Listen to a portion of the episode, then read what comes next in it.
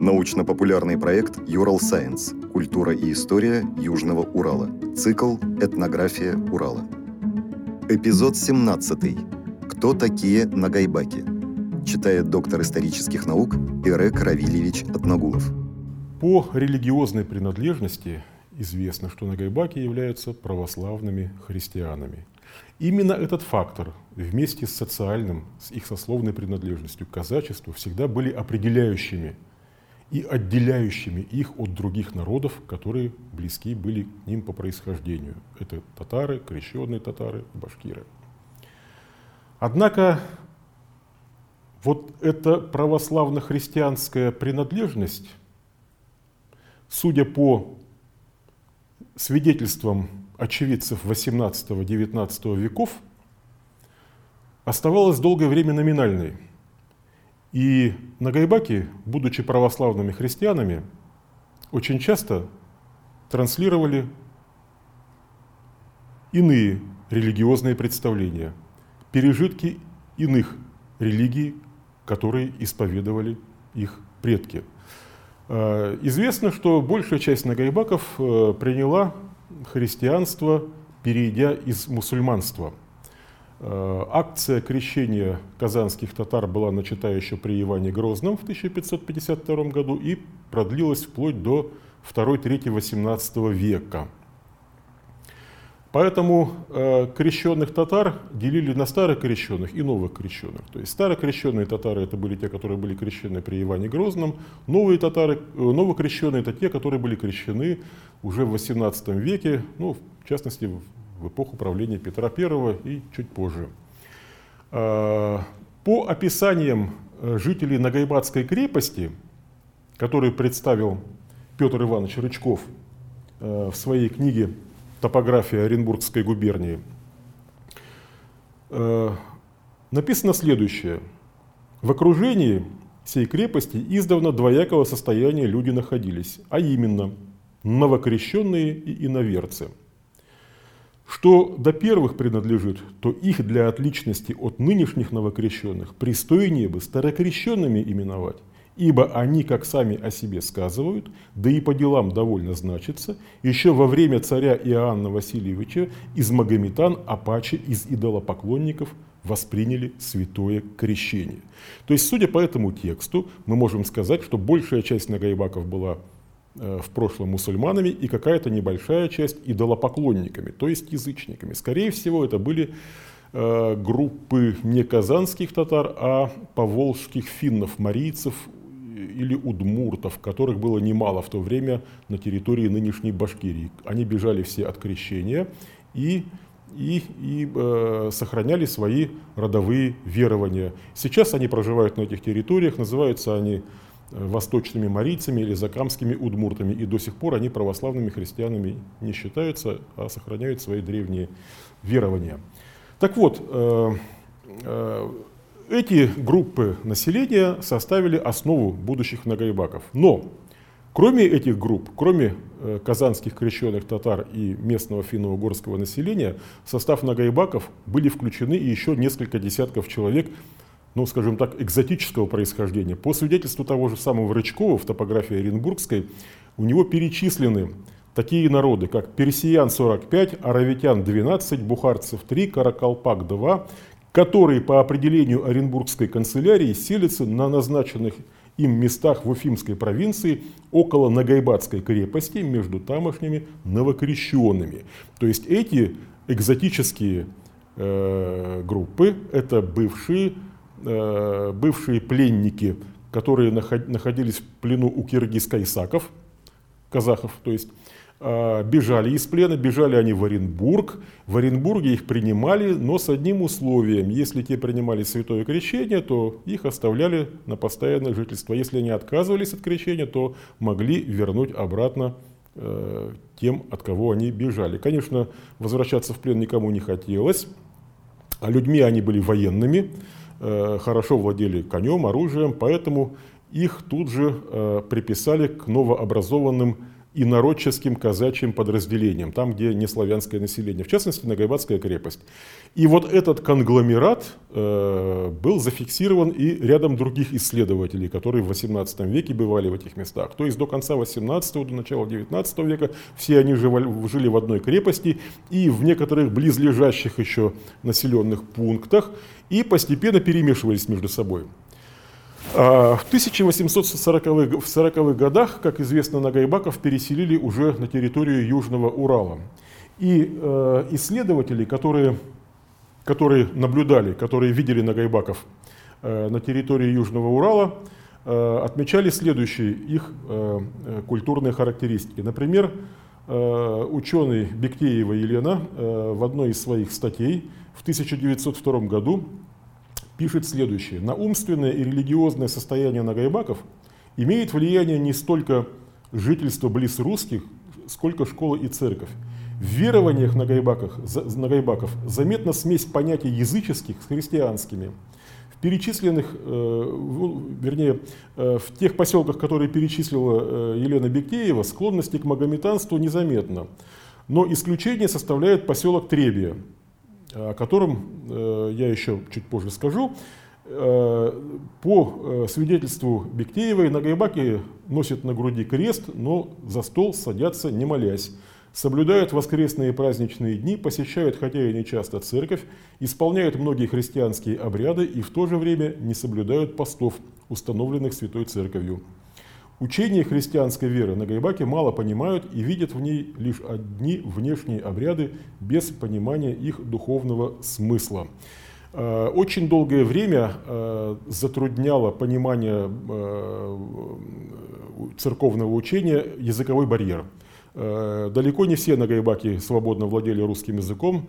Женщины почти все были моноязычны, э, говорили только по-нагайбакски мужчины, владели русским языком э, ну, только в связи с тем, что приходилось совершать э, какие-то совместные действия с русскими казаками. Это тренировки, учения, это боевые действия и так далее.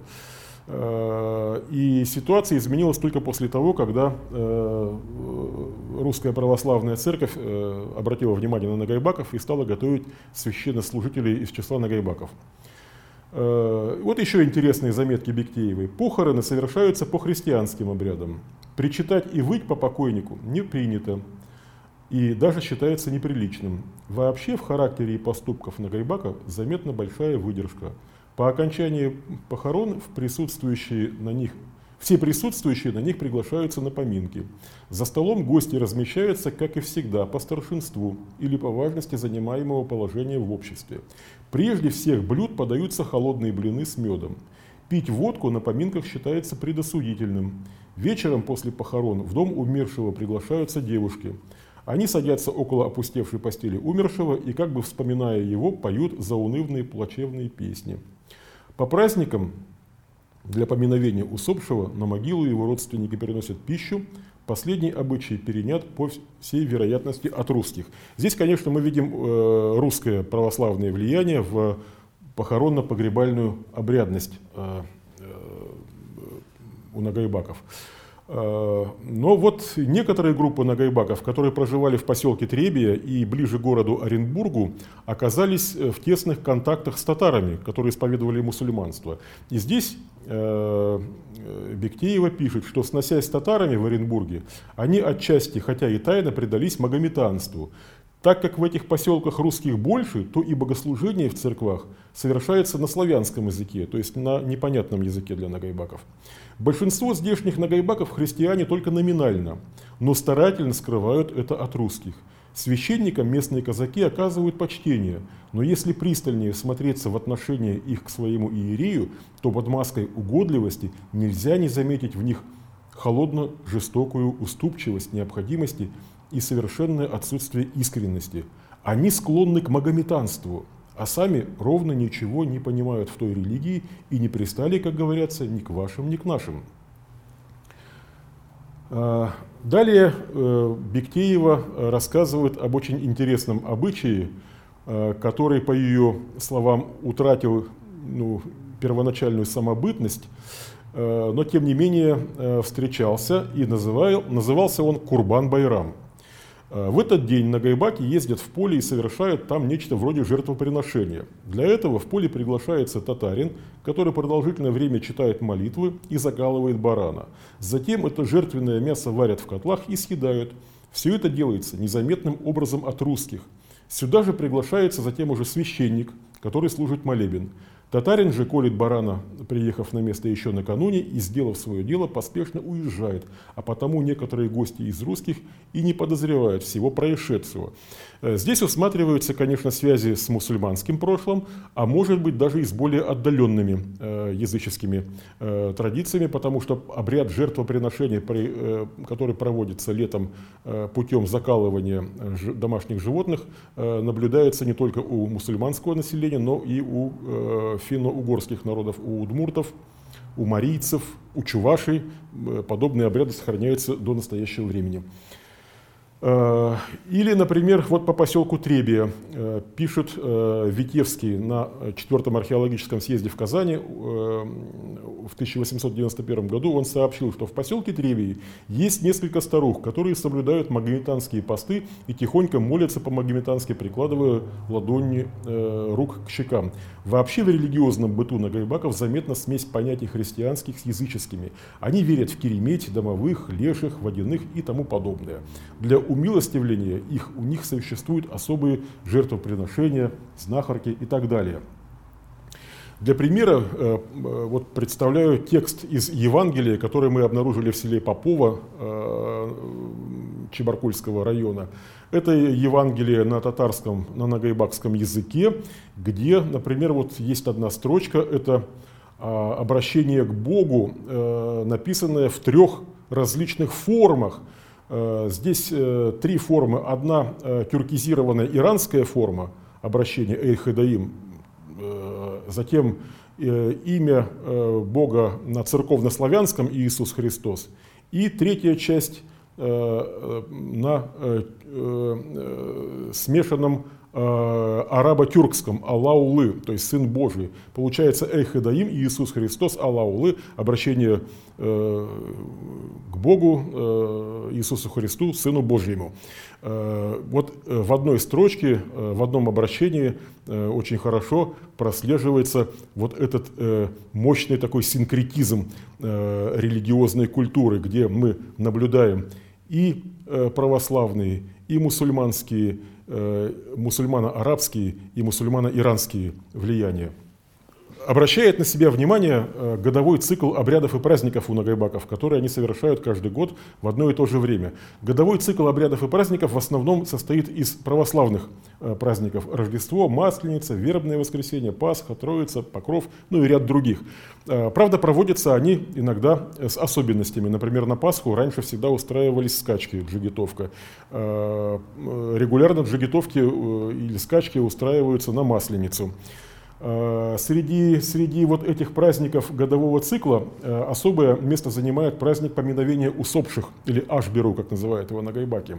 В отличие от православной, русской православной церкви, поминовение, коллективное поминовение усопших у нагайбаков проводится не весной, не после Пасхи, а осенью. Э, примерно с ноября месяца начинаются, начинаются эти мероприятия. Обычай предполагает э, закалывание жертвенного животного в честь умершего родственника. И этот обряд, он может длиться от одного до нескольких дней. Э, сначала закалывается жертвенное животное, э, чаще всего корова. Ну, считается лучше, чтобы была белая масти, без всевозможных изъянов, там, без дефектов физических. Э, корову закалывают с молитвами. Э, во время закалывания приносят э, тушки домашних животных, все родственники, которые тут же закалываются и потом ощипываются. Корову, вернее, мясо коровы варят в большом котле во дворе. Ворота двора открытые весь день.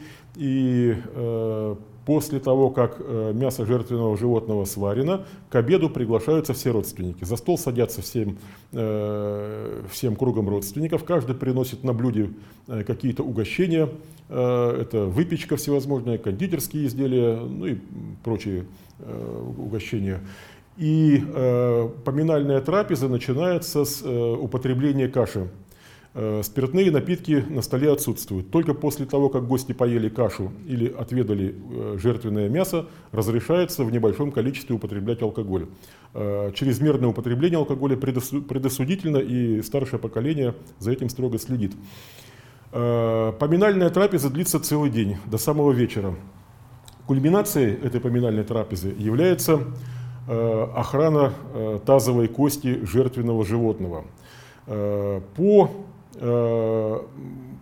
сценарию этого обряда э, ночью кость могли украсть злоумышленники, после чего хозяевам дома не миновать беды. Поэтому две самые старшие женщины обычно садились возле этой кости, держали ее в руках, что видно на снимке, э, и охраняли ее всю ночь. Затем уже эту кость убирали в укромное место, некоторые прятали в саду, некоторые на чердаке и хранили ее очень-очень э, долго, э, ну, практически вечно. Э, ну, если использовать в этом случае метод пережитков, то мы можем наблюдать подобные явления только в разных формах у разных народов планеты, где жертвенные кости имеют некое сакральное значение. В глубокой древности это могла бы кость и самого умершего человека, но впоследствии она стала, ну, она у некоторых некоторых народов заменилась костью жертвенного животного. Э, если праздник поминовения называется, я секунду сейчас, аж беру буквально подача пищи, то финальная часть этого праздника называется Тиеберсен. Э, по мнению казанских ученых, название Тиеберсен происходит от э, слова Тенгриберсен. Тенгри – это название бога в древней тюркской мифологии. И считается, что этот обряд э, своими корнями уходит в далекое тенгрианское прошлое. То есть вот кроме того, что мы с вами увидели э, вот это вот соединение мусульманских и христианских обычаев, э, к этому еще есть и такое замечательное свидетельство сохранения этих древнейших э, языческих э, дохристианских, домусульманских обычаев, которые связаны с религией древних тюрок, которые потрясали Евразию еще в начале, вернее, в середине первого тысячелетия нашей эры, тюрки, исповедовавшие тенгрианство. Культура нагайбаков, еще раз повторяю, это не механическое смешение разных э, культурных традиций, а единый органический комплекс, который сформировался на протяжении более чем двух столетий в оригинальную культурную традицию, которую мы называем нагайбакской. Подкаст подготовили креативные индустрии Урала при поддержке Росмолодежи.